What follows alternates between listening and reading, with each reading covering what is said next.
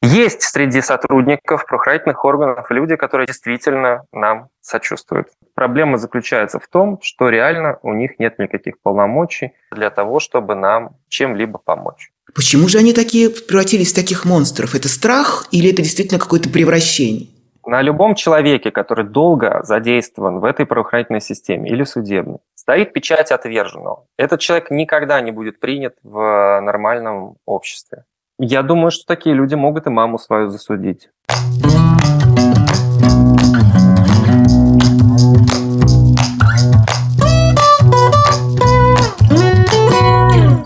Добрый вечер, дорогие друзья, дорогие подписчики, дорогие зрители нашего канала.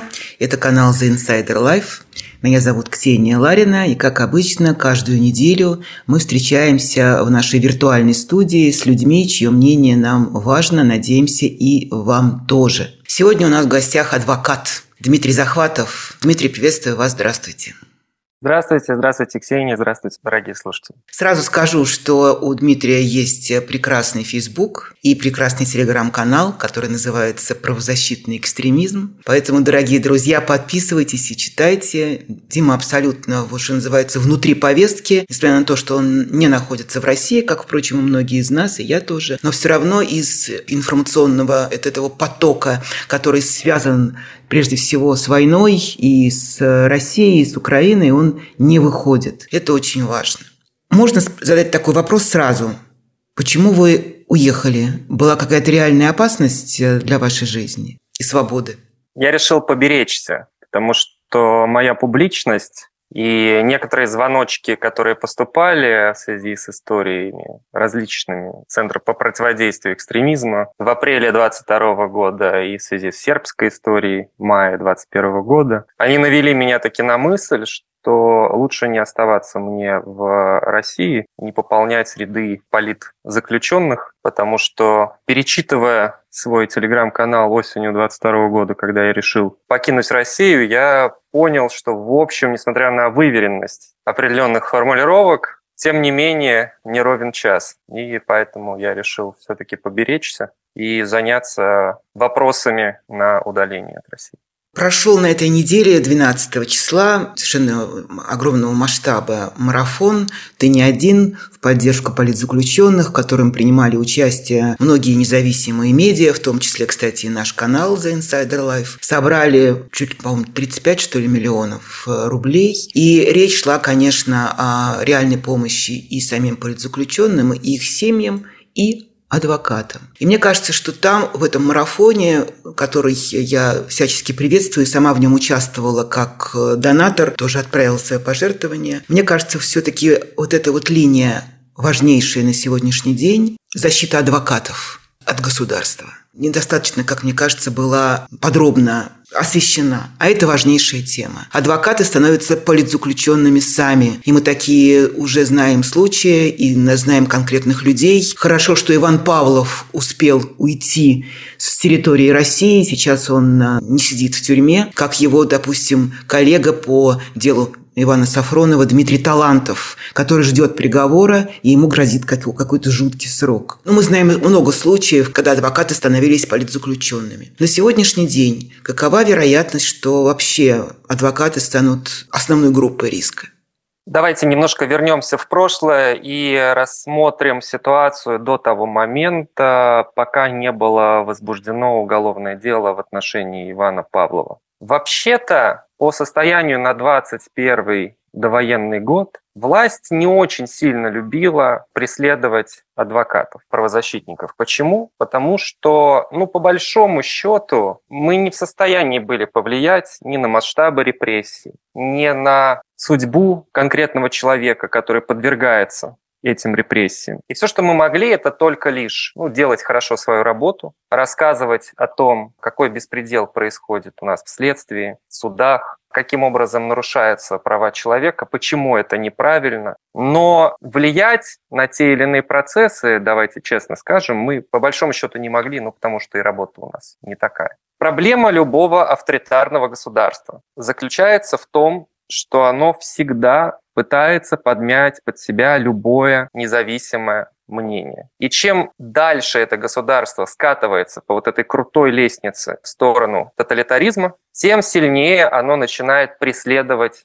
людей, которые, несмотря на то, что не могут повлиять на те или иные процессы, но тем не менее своими голосами возражают против действий власти, делают этой власти тем самым больно, навлекают тем самым на себя вот эту беду.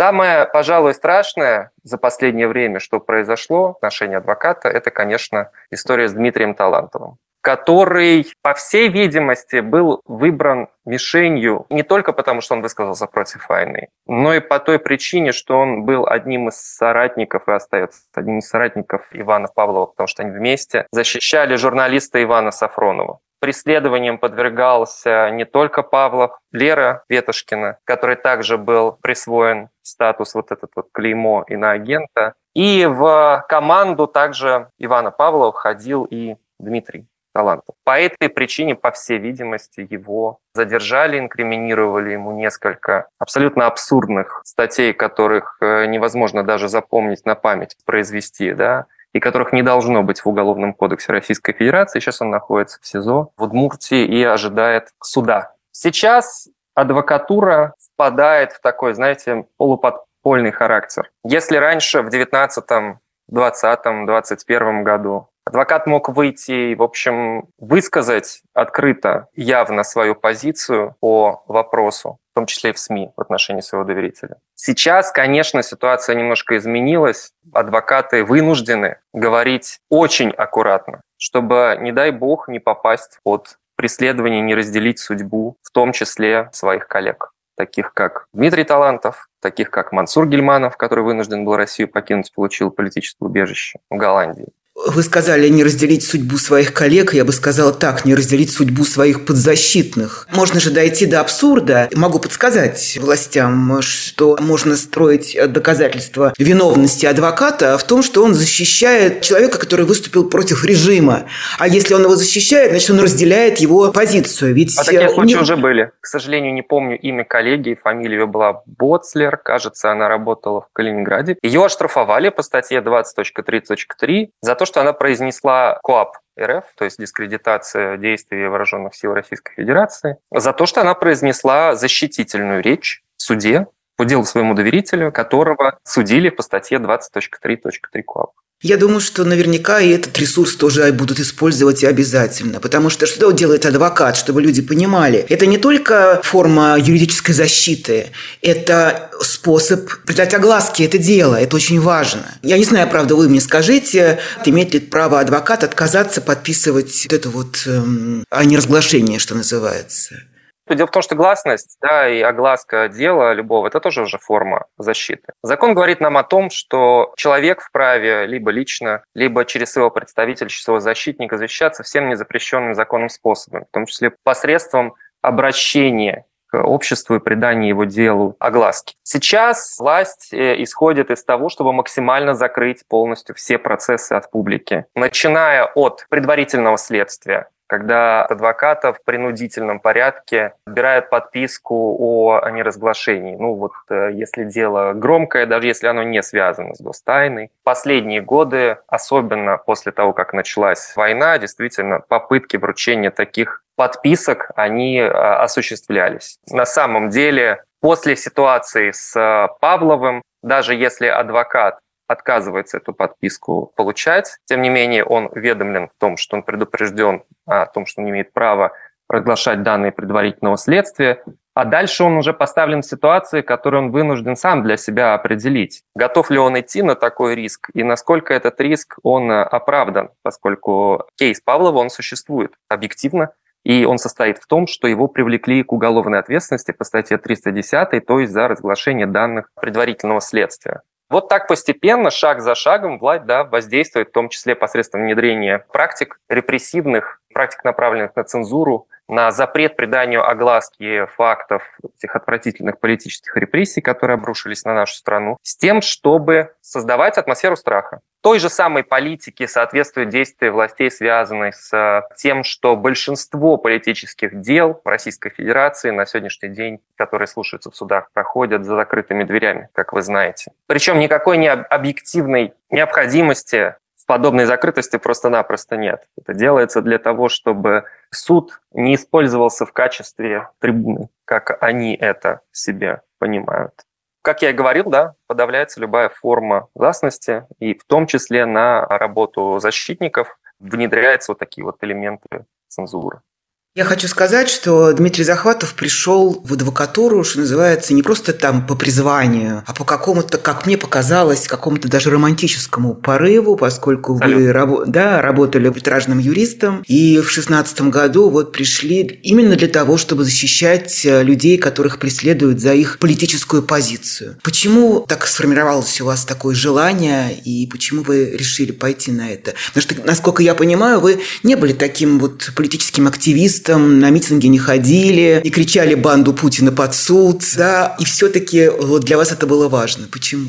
Я вам даже более того скажу, я в 2011 году не участвовал в митинге на Болотной площади. То есть я слышал о том, что это все происходит, но я не был вовлечен в процесс. Хотя, конечно, я следил за тем, что происходит в моей стране, и переживал тому, что происходит, но мне нужен был какой-то толчок, какой-то импульс для того, чтобы приложить свои усилия окончательно принял решение о том, чтобы стать адвокатом, я примерно в 2014 году произошло действительно под воздействием, ну, в первую очередь, дело Пусирает. Когда девчонок, Машу Алехину, Надю Толоконникову и Самуцевич, не помню, к сожалению, как зовут. По-моему, Екатерина. Екатерина, да, правильно. Ну, их просто закатали в асфальт абсолютно ни за что. Причем это все делалось настолько отвратительными методами, при помощи привлечения властью каких-то абсолютно мракобесных персонажей на которые на грантах сидели, для того, чтобы они кричали в процессе «распни его». Где-то мы это все уже слышали и читали в, в известных произведениях религиозных. Тогда я понял, что происходит что-то действительно очень неправильное, очень нехорошее. Это было еще до начала войны, до аннексии Крыма, после того, как э, начались процессы, в частности, Савченко, вот я окончательно решил, что да, это, наверное, то, чем мне стоит заняться, потому что я гражданин своей страны. А раз так, то я должен участвовать в ее жизни, каким образом это можно сделать лучше всего? Ну, посредством применения тех знаний, которые у меня есть. Итак, я решил стать адвокатом и пообещал себе, что если у меня таки получится, я сдам квалификационный экзамен на статус адвоката, я обязательно пойду прямиком в правозащиту и буду работать там. И поэтому очень быстро, буквально сразу же после получения статуса, получения удостоверения, я прибился в ОВД-инфо, и дальше начался вот мой путь по защите, который на сегодняшний день уже, получается, идет на протяжении 7 лет.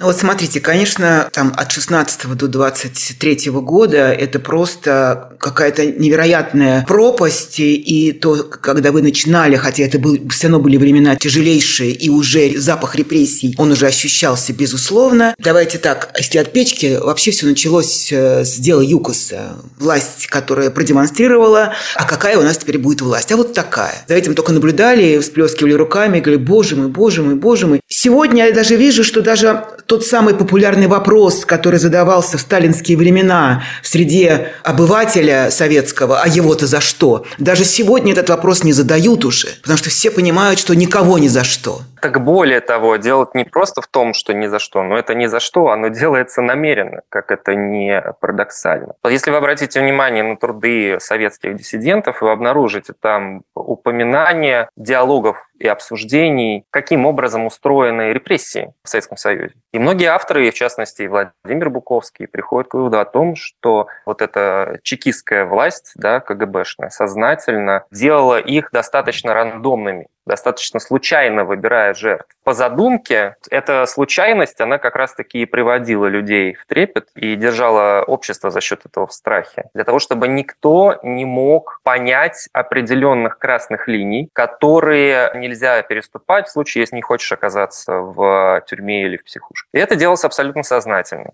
И то же самое мы наблюдаем и сегодня, потому что та власть, которая в России существует сегодня, она плоть от плоти вот этой КПСС-ГБшной власти, которая, собственно говоря, и делает то же самое, и действует абсолютно теми же методами, теми же средствами. Поэтому вы можете сказать много раз, находясь в эфире, слово «война», и никто не постучит вам в дверь, а можете один раз произнести слово «война», как это было в деле Горинова, Алексея, муниципального депутата Красносельского района. Сразу же вы окажетесь в СИЗО. И вот эти красные линии, они непонятны большинству людей, и для того, чтобы в них разбираться, если это вообще возможно, в чем я сомневаюсь, нужно иметь огромный опыт непосредственно участвовать каждый день правозащите и, в общем, внимательно изучать практику, которая есть. Потому что законы пишутся вот эти репрессивные в таких формулировках нечетких, которые не позволяют вам получить представление об обстоятельствах и условиях, при которых вы будете репрессированы. И в этом, конечно, существенная есть проблема и сложность. С одной стороны, для нас, а с другой стороны, для них это определенный инструмент, который применяется сознательно. Ну да, вы абсолютно правы, тем более, что действительно среди политзаключенных перемешаны представители самых разных социальных слоев населения, как это было и в сталинские времена. Мог и крестьянин сесть, э, и солдат сесть, и профессор сесть, и главный режиссер. Абсолютно неважно. Я вот просто смотрю, открыл этот список, который, мне кажется, очень важно сегодня про него помнить. Э, из пяти политзаключенных, которые получили премию Немцова вот в этом году, буквально несколько дней назад назад. Вот вам, кстати, вот маленькая иллюстрация того, о чем говорил Дмитрий. Никита Тушканов, пять с половиной лет, учитель истории за антивоенный пост. Мария Пономаренко, журналист, 44 года, 6 лет за пост. Михаил Симонов, железнодорожник, который в вагоне-ресторане работал, даже не официантом, а железнодорожный рабочий. 63 года, 7 лет за фейки в социальных сетях. Максим Лэткань, Лапкань, простите, 18 лет. Приговорили его Дмитрий знает, я просто хочу нашим зрителям напомнить об этом. А его приговорили после того, как ему исполнилось 18, а взяли, когда 17 ему было, вот школьник, тоже за посты в социальных сетях. Владимир Румянцев, кочегар, 62 года, за то, что радиоточку у себя сделал где-то в подвале, перетранслировал антивоенные передачи. Вот, собственно, вам пять человек, вот вам образ сегодняшней России. Это стратегия, скажите, Дмитрий, как вы считаете, со да, стороны конечно. власти? Абсолютно это стратегия. Таких человек сотни только тех случаев, которые получили огласку. А я знаю как минимум несколько случаев, которые огласку не получили, просто потому что те люди, которые подверглись таким репрессиям, они не хотят, чтобы, ну, по тем или иным причинам не хотят, чтобы их дело придавалось огласке. Я уверен, что когда наступит заветный день, и мы сможем изучить эту историю э, не только по сообщениям СМИ, я имею в виду историю репрессий, но и по архивам, мы выясним, что этих людей гораздо больше, чем э, вот эти вот 500 плюс да, кейсов антивоенных, которые мы имеем с начала войны, с февраля 22 года. Конечно же, да, это тенденция, военная цензура. Что самое интересное, это, это то, что вот нам часто вменяют в вину российской оппозиции, да, людям, которые делают что-то для того, чтобы наша страна зажила просто лучше, чтобы работали законы, чтобы работало представительство, чтобы уважались права человека. Так вот... Вы говорите, работали законы. Давайте я сейчас да, схвачусь да. за это, потому что я хотела вас прервать, Дмитрий. Они вам скажут, да блин, все законы работают. Все, что мы принимаем, все наши законы прекрасно работают. Скажите, что нет. Вот они, пожалуйста, вот прекрасно работают и этот закон, и этот закон. А как заработает еще вот завтра закон? А как заработает, когда мы вернем смертную казнь, снимем мораторий на смертную казнь? Ух, как заработает. А как заработает, когда будут показательные процессы, типа промпартии какой-нибудь, когда на скамье подсудимых, как когда-то они пробовали это сделать с делом, по-моему, нового величия, да, и сети, сделать такой вот, чтобы сидела группа по сговору как, собственно, болотный процесс, это был вот прообраз э, будущих больших процессов. Так что законы работают, это я просто в качестве ремарки. Да, безусловно, конечно, они работают с одной только стороны медали. Потому что вообще-то уголовный закон, у него есть предназначение. Он должен восстанавливать право. Он должен не слепо карать людей просто потому, что начальству хочется, чтобы эти люди за то или иное поведение, которое не нравится начальству, понесли определенное наказание. У уголовного закона есть дух да, и находится в доктрине прав человека и говорит о том, что уголовное наказание, но во всяком случае не может наступать в случае, если э, не причинено и не могло быть причинено никакого вреда тем или иным деянием правоохраняемым интересам, то есть интересам личности, общества и государства. Как вы можете представить, никакого вреда правоохраняемого интересам не могли принести те молодые люди, которых четыре дня назад посадили в СИЗО за то, что они являлись участниками движения весна, и у них был лозунг «Молодежное демократическое движение». Вред каким правоохраняемым интересам, которые перечислены в главе Конституции нашей, могло быть причинено? Понятно, никаким. А те молодые люди, которые пишут посты в интернете, и которых потом также сажают в СИЗО. Какой вред правоохранительному интересу они могут принести? Тоже никакой. Поэтому нет, законы не работают. Это даже не законы в строгом смысле этого слова. Потому что законы, они всегда должны исходить исключительно и только из вот этой вот правовой доктрины, из доктрины прав человека, которая очень хорошо теоретически разработана. В том числе по вопросу вмешательства в право на свободу выражения мнений когда действительно можно вмешаться и ограничить определенное мнение, но только в том случае, если это hate speech. И только в случае, если этот hate speech направлен на меньшинство. И вот в этом случае государство имеет право вмешиваться. Но во всех остальных случаях это абсолютно запрещено и немыслимо в демократических правопорядках просто потому, что это играет очень большую медвежью услугу демократии. Ну а в нашем случае это играет на руку, прямо скажем, диктатуре, узурпации власти для того, чтобы создать видимость якобы наличествует вот эта вот массовая поддержка войны, число людей, которые эту войну поддерживают, их большинство, для того, чтобы раскручивать эту спираль молчания.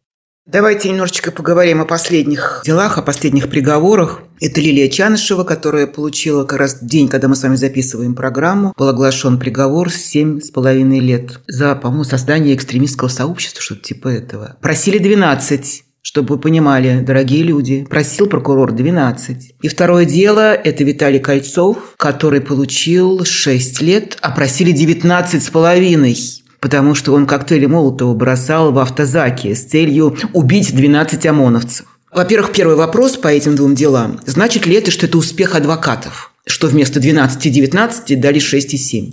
Да, безусловно, без хорошей защиты уверен, что эффект был бы гораздо печальней. Конечно же, здесь необходимо отметить э, хорошую работу адвоката. Что меня удивило, я вдруг прочитала с удивлением, что, оказывается, Виталия Кольцова судил суд присяжных. Оказывается, он есть и существует, и даже в политических делах это возможно. Как вообще это допустили?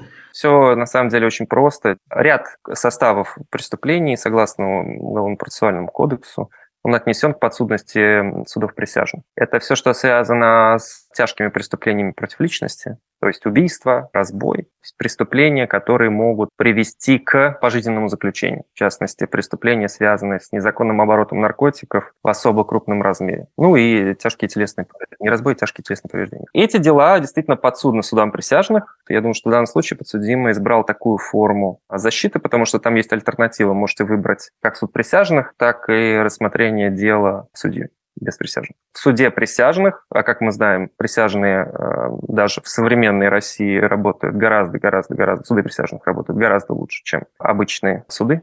То, что вот этому гражданину удалось отбиться хотя бы от обвинения в покушении на убийство, это, безусловно, огромный успех защиты. И это очень хорошо, и я аплодирую коллегам, они большие молодцы. Да, здесь важно э, добавить, э, чтобы даже наши зрители поняли, в чем дело, что суд присяжных оправдал, по сути, Виталия Кольцова, признав, что вот порча имущества, что-то типа этого наличествует, потому что там никого не убило, даже не ранило. И пожар, который возник на этом автозаке, потушили буквально за одну минуту. Там и возгорания как такового сильного не было. Но, тем не менее, ему предъявили такую страшную статью, которая вот тянула, если не на пожизненный, то на, почти на 20-летний срок.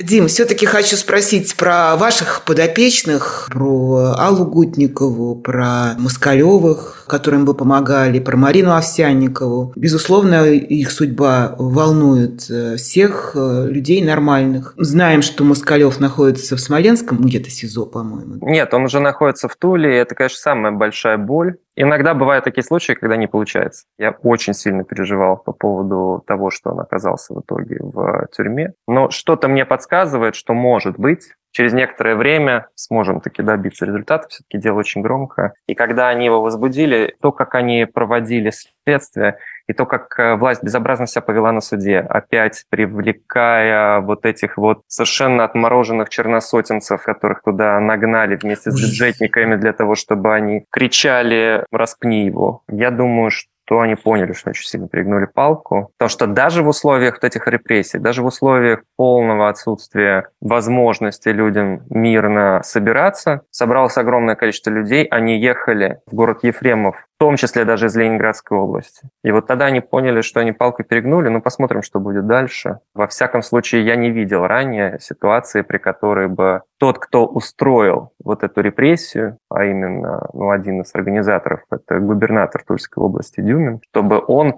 потом бегал с деньгами за родственниками политзаключенного, предлагая им деньги, лишь бы как-то замять эту всю ситуацию.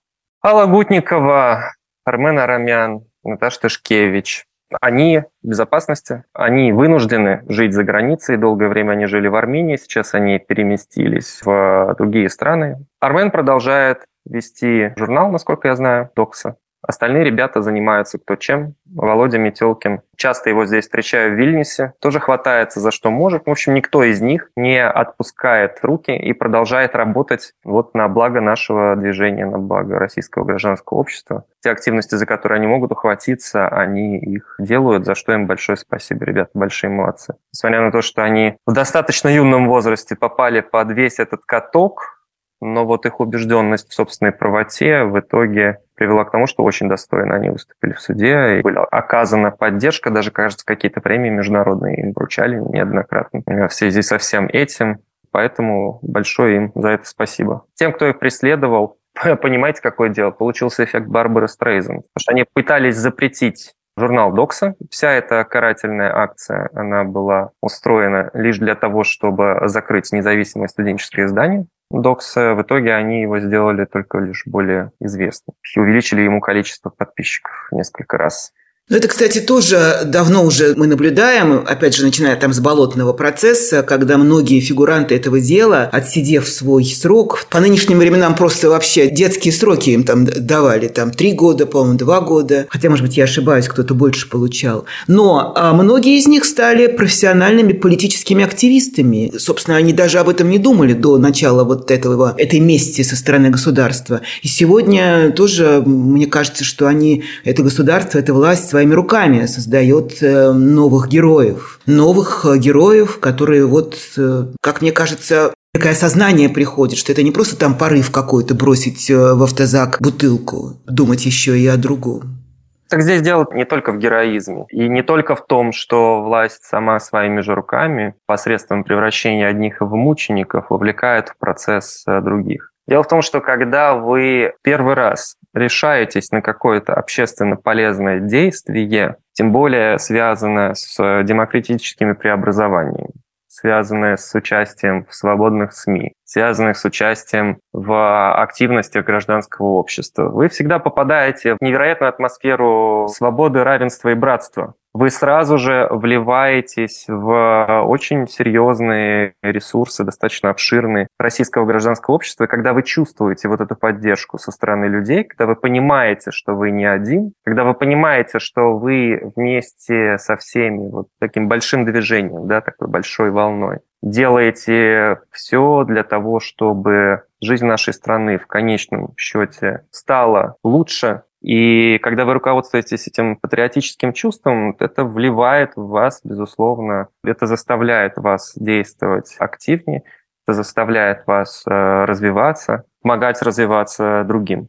Так и простраиваются горизонтальные связи. В общем, гражданское общество так и растет. И именно по этой, кстати говоря, причине власть сейчас обрушила на нас такие чудовищные репрессии. Если раньше было мыслимо существование таких организаций, как ФБК с разветвленной сетью штабов, то теперь, после того, как ФБК было ликвидировано, после того, как запрещено, вернее, да, объявлено экстремистской организацией, после того, как началась война, они приходят не только за бывшими студентами из весны в количестве 5 человек, но даже э, занимаются тем, что срывают очень часто в Москве различные там вечера писем, политзаключенным только для того, чтобы не допустить вот этой вот возможности разрастания вот этих социальных связей горизонтальных между различными участниками гражданского общества. У вас большой опыт, конечно, не только с, со своими подзащитными, с людьми, которые преследуются по политическим мотивам, но и, собственно, с полицейским аппаратом. Вот э, что вы можете сказать про это? Вот мы, мы читаем, конечно, сейчас записки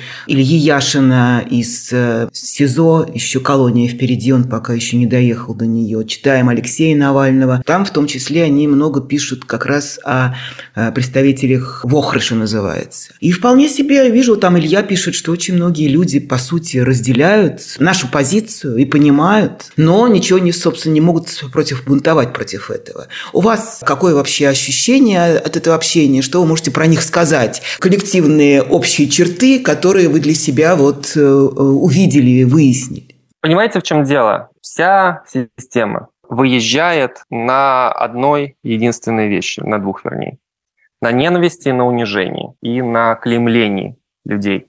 Каким образом люди попадают в полицию? Как они попадают в Следственный комитет? Как они попадают в ФСБ да, там, или в судьи? Одним и тем же способом. Сразу после университета молодые люди, не зная, не обладая никакими навыками определенными профессиональными, да, они просто от безысходности вот связывают свою жизнь с государством. Там они получают муштру, там они получают бесконечное количество унижений от своего начальства. И в результате этого унижения у них вырабатывается в значительной степени снижается, во-первых, эмпатия, к чему бы то ни было, да, кому бы то вернее не было. А с другой стороны, просто они ждут, когда же, наконец, они получат какое-то определенное повышение, и тогда уже им не приходит, как они думают, сталкиваться с тем унижением, с которым они сталкиваются, но на самом деле это неправда, они продолжают сталкиваться с тем же самым унижением. И в какой-то момент они просто меняются, утрачивают вообще всякую способность к эмпатии в принципе.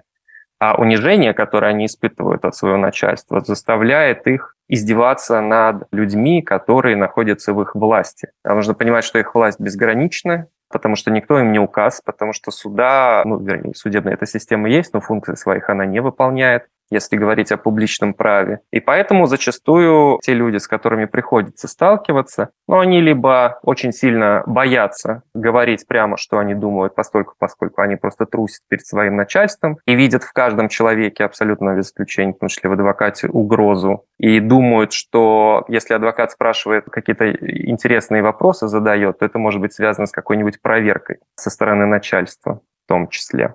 Что касается людей, связанных с ВОХР, там а, все немножко по-другому, особенно если мы говорим про какие-нибудь конвойные взводы или те подразделения, которые действительно осуществляют этапирование. Там, да, зачастую эти люди испытывают определенный элемент сочувствия. Но в основном, говорю, только те, которые вот осуществляют этапирование, конвоирование. Есть среди сотрудников правоохранительных органов люди, которые действительно нам сочувствуют. Это чистая правда. Всегда были, всегда есть, всегда будут. Проблема заключается в том, что реально у них нет никаких полномочий для того, чтобы нам чем-либо помочь. Они не представляют себе, чем они могут нам быть полезным.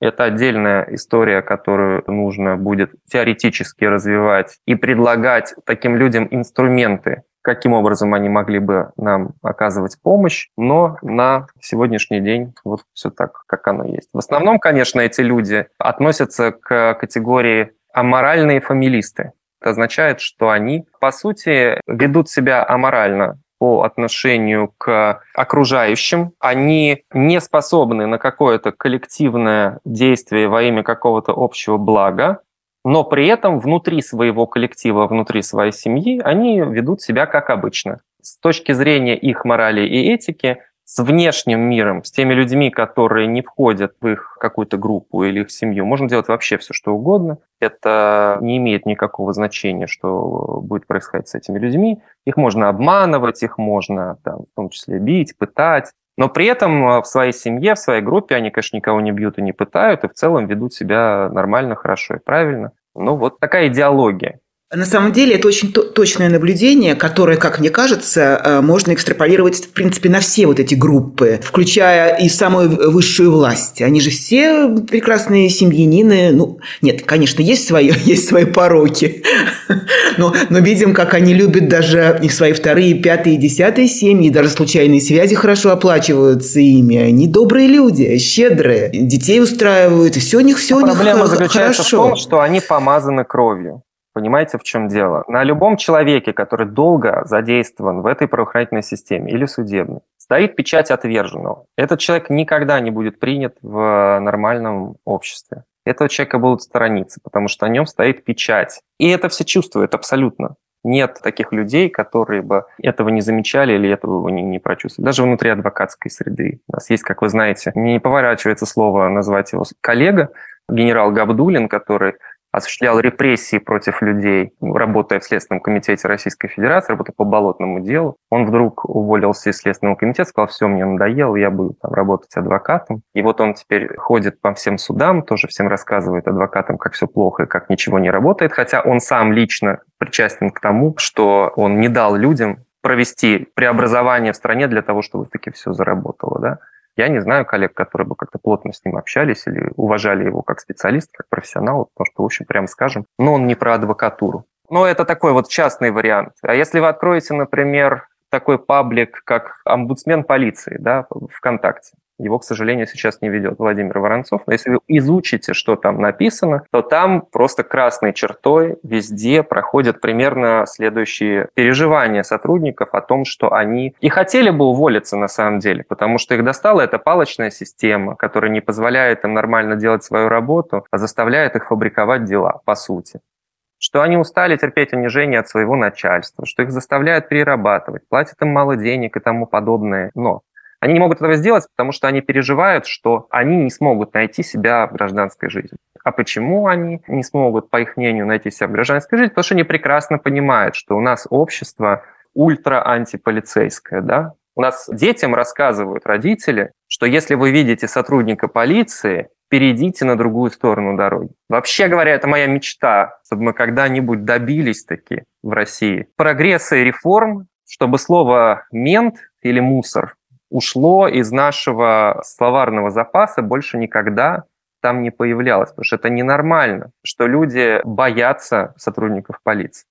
Сотрудники это, конечно же, чувствуют, они продолжают работать на этой плохой работе, продолжают делать то, что они делают, потому что они понимают, что на них стоит печать отверженного человека. Почему? Потому что они замазаны вот этой кровью, замазаны этими преступлениями по отношению к людям. И даже если они не участвовали никогда в политических репрессиях, то, скорее всего, в подавляющем большинстве случаев они принимали участие в фабрикации тех или иных уголовных дел, либо подписывали, изготавливали обвинительное заключение в отношении невиновных, если говорить о следователе, либо были вынуждены для того, чтобы соблюдать отчетность, фабриковать дела в отношении людей. Они просто живут с этим, они это прекрасно все. Или дают показания, лжесвидетельствуют, да? Потому что, когда вы фабрикуете дело, то вы потом в любом случае это вас обязывает впоследствии давать показания в суде, да, конечно, и поэтому возникает лжесвидетельствование. Поэтому они бы рады, наверное, выйти из этого, но они не могут, потому что никаких профессиональных навыков других, которые позволили бы им работать где-то на гражданке, у них нет.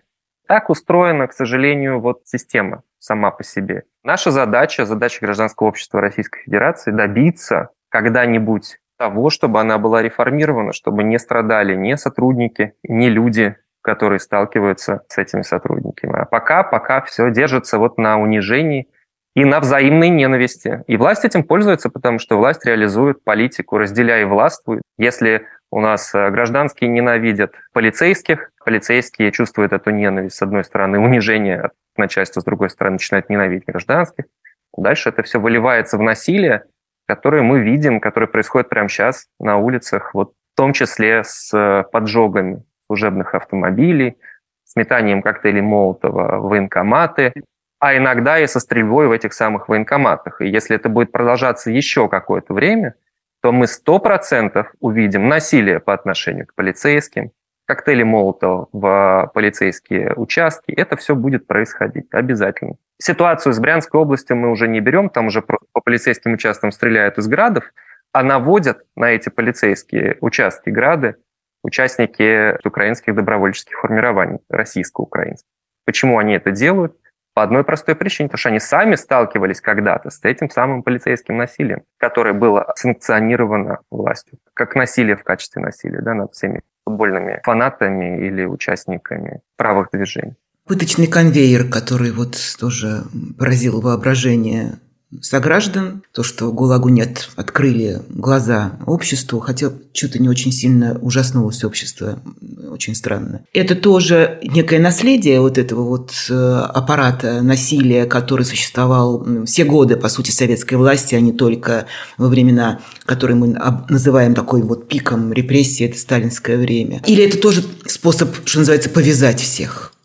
В целом, да, власть действует с позиции, что нужно повязать всех кровью. Но когда вы видите подобные проявления вот этого насилия, отвратительного совершенно, такого садистского уровня гестапо или каких-либо других некрасивых служб э, совсем отвратительных режимов, нужно понимать, когда вы создаете любую подобную службу, вы всегда должны в процессе определения правового регулирования всегда руководствоваться одной простой догмой. Человек – это зверь. Вот вы должны таким образом организовать правовое регулирование написать подобной системе, чтобы исключалась любая возможность для злоупотребления. А где будут происходить злоупотребления? Они будут происходить там, где деятельность того или иного учреждения закрыта от общества какой-то черной пеленой. Там, где деятельность СИН полностью скрыта от общественного контроля, как это сейчас есть. Там, где заключенный не может добиться в суде правды, если со стороны сотрудников СИН есть какие-либо злоупотребления, там вы при таких обстоятельствах всегда будете сталкиваться с тем, что это насилие будет нарастать, оно будет нарастать вновь, оно будет нарастать дальше, и в конечном счете мы придем к тому, что публикуют осечки. Мы придем уже просто вот к такому вот извращенной форме садизма, потому что за этими людьми нет никакого контроля. И потому что простой человек или адвокат, или юрист не может противодействовать подобным злоупотреблениям, с одной стороны, и с другой стороны, потому что эта система, она закрыта от общества. Ну, мы говорим скорее об исполнителях больше, чем о тех, кто отдает приказы или принимает решения. Конечно же, я не могу не спросить вас э, про судебный корпус. Когда это все произошло? Вот вы можете дать ответ? Когда вдруг все как один практически судьи, я не знаю вообще каких-то позитивных примеров. Может быть, зря об этом не пишут и не говорят, но я их не вижу. Я сама видела несколько судей, когда ходила на процесс по делу седьмой студии Кирилла Серебренникова и его э, коллег. Все как на подбор. Я уж не говорю, опять же, возвращаясь к первому делу, делу Юкуса, начиная там с судьи Данилкина. Чем это объясняется? Это же все люди, просто чтобы люди тоже понимали. Это же не, не какие-нибудь там полуграмотные э, садисты. Это люди с высшим образованием. Они знают, что такое закон, что такое право. Они прекрасно ознакомлены с человеческой психологией и знают, как на человека надавить или как проявить уважение к нему. Они знают все. Почему же они такие превратились в таких монстров? Это страх или это действительно какое-то превращение? Потому что они полностью зависят финансово от государства, с одной стороны, потому что они полностью замазаны кровью этим самым государством, с другой стороны. И это целенаправленная политика государства, потому что как люди становятся судьями? Точно так же, как люди становятся сотрудниками правоохранительных органов. После университета эти люди приходят в суд на стажировку. После этого, если им некуда идти работать, кроме правоохранительных органов и суда, они приходят в суд или в правоохранительный орган. Дальше они работают помощниками судей много-много лет за абсолютно нищенскую зарплату. Зарплата помощника судьи, ну, может быть, там 30 тысяч рублей. И вы работаете, не покладая рук, по 12 часов в день, 7 или 8 лет. И после этого вдруг вы становитесь судьей с огромными полномочиями, с неприкосновенностью, с властью и с очень хорошей зарплатой. Как вы думаете, что вы будете делать для того, чтобы сохранить этот статус-кво? Вы будете делать для этого все. А я забыл еще упомянуть, что у судей нет пенсии в классическом смысле слова, они уходят в почетную отставку, и эта почетная отставка подразумевает выплату такого же содержания ежемесячного, как и зарплата судьи. А это очень хорошая зарплата. Я думаю, что такие люди могут и маму свою засудить запросто. Причем вот эта беспринципность, это цинизм, с которым они все это делают применительно к политзаключенным, он же выпестывается в них потихонечку. Сначала они привыкают к этому цинизму, будучи помощниками судей.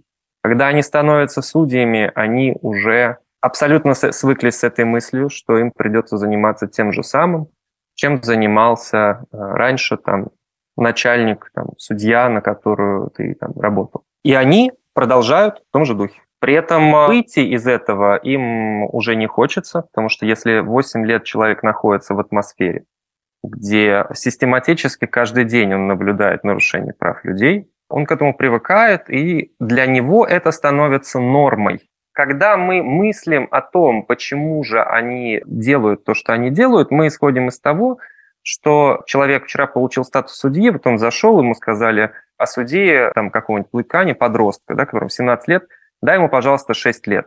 В такой ситуации, наверное, человек бы задумался, нужно ему это или нет. Готов он совершить такую низость или не готов?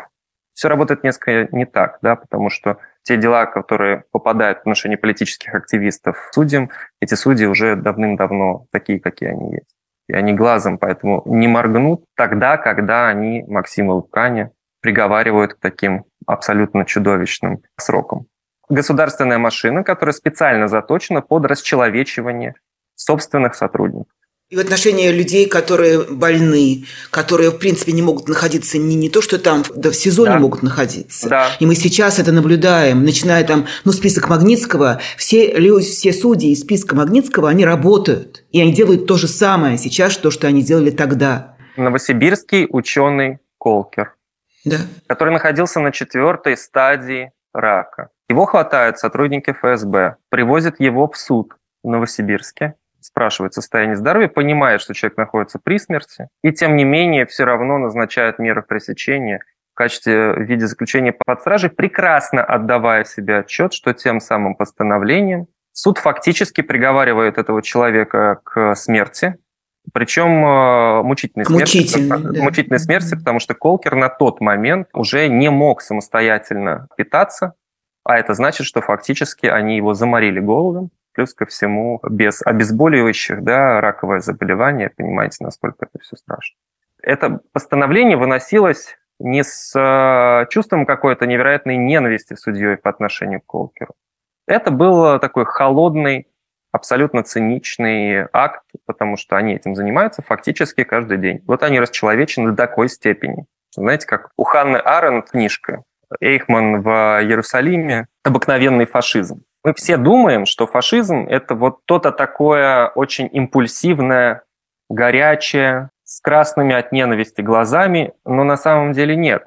Фашизм, он такой вот серенький, очень холодный, циничный, не всегда очень интеллектуальный. Это такая вот машина по перемалыванию людей, очень холодная, очень спокойная, без ярости, так скажем, которая выполняет свою работу абсолютно бесстрастно. По поводу вашего вопроса, как мы к этому пришли? Ответ очень простой. Это всегда было так. Потому что ни в Советском Союзе, ни в демократической России, к сожалению, не была проведена реформа судебной системы так, как она должна была э, быть проведена.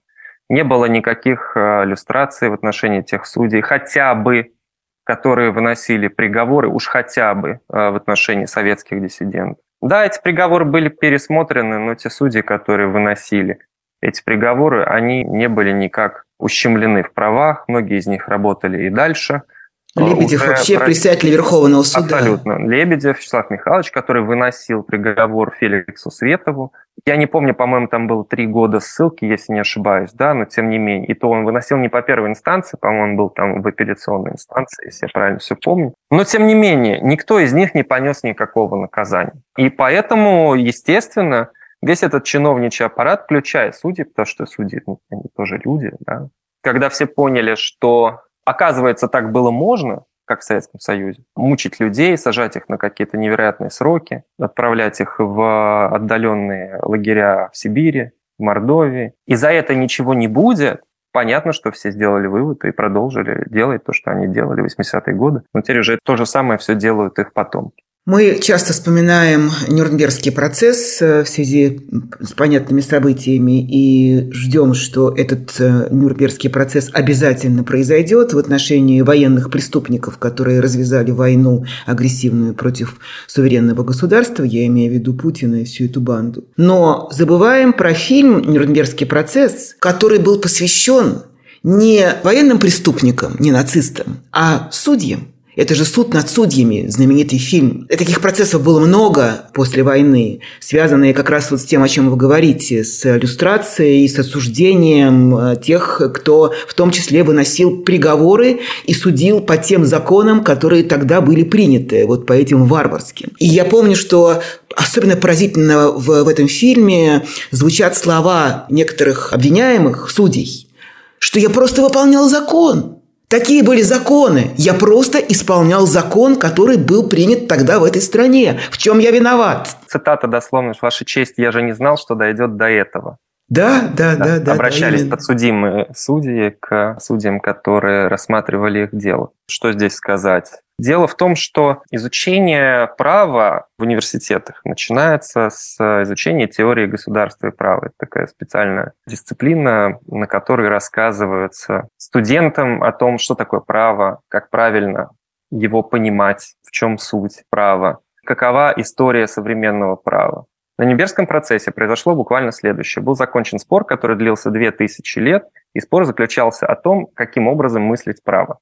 Подсудимые и на основном Нюрнбергском процессе, и на всех остальных последующих Нюрнбергских процессах, потому что их было несколько, занимали все одну и ту же позицию, что вы не имеете права нас судить, потому что вы судите нас по уставу вот этого трибунала, который вы только что здесь придумали. Вы пытаетесь применить к нам законодательство которого на момент совершения инкриминируемых нами деяний еще не существовало, и поэтому, значит, этот трибунал нелегитимен, судить нас нельзя. Что касается того, что мы делали, мы ни на секунду, ни на минуту, ни на полминуты, как говорил Борис Николаевич Ельцин, не отклонились от закона, совершенно верно, которые вот у нас в нашем нацистском государстве существовали. То есть они исходили из того, что право есть совокупность норм. На это им обвинители напомнили, что таки да, есть такая теория, что право есть совокупность норм, но помимо этого есть еще и другая теория, которая говорит о том, вы не можете издавать законы, которые нарушают естественные права. Право на жизнь, право на свободу слова, право на свободу собраний,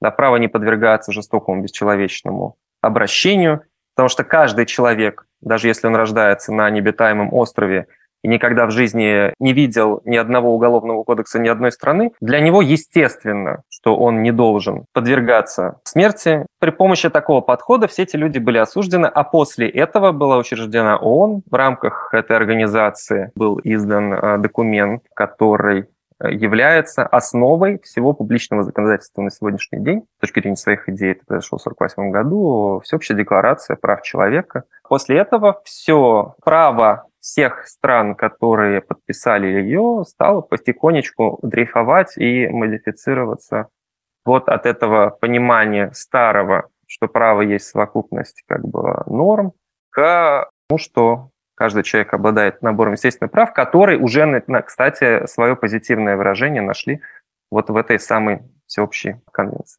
То есть в этом смысле Россия, безусловно, осталась в той старой парадигме. Именно. А то, что угу. произошло с нами, Советский Союз во всех своих университетах преподавал студентам, что право – это совокупность норм.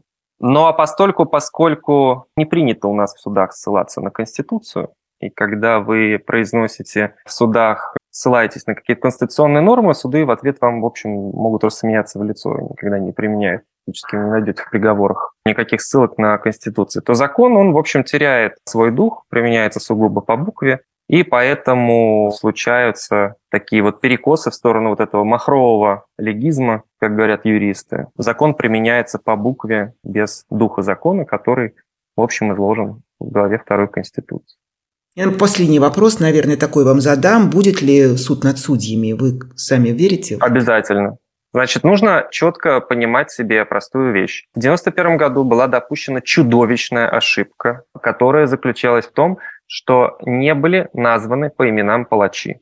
Вы не можете построить демократическое государство без восстановления справедливости. Для того, чтобы восстановить справедливость всех палачей, не только жертв, но и палачей, нужно назвать по имени, восстановить либо в судебном порядке, либо посредством иллюстрации, восстановить эту справедливость. Поэтому если не будет процесса над судьями, если не будет процесса над теми людьми, которые преследовали граждан России за мирные протесты и за реализацию своих конституционных прав, ничего не получится, никакое демократическое государство не будет построено, все вернется заново на круги своя. Поэтому это нужно сделать обязательно, это непременное условие для победы демократии в России. Спасибо большое, дорогой Дмитрий. До встречи. Это была программа «Честно говоря» с Ксенией Лариной. Спасибо. До свидания.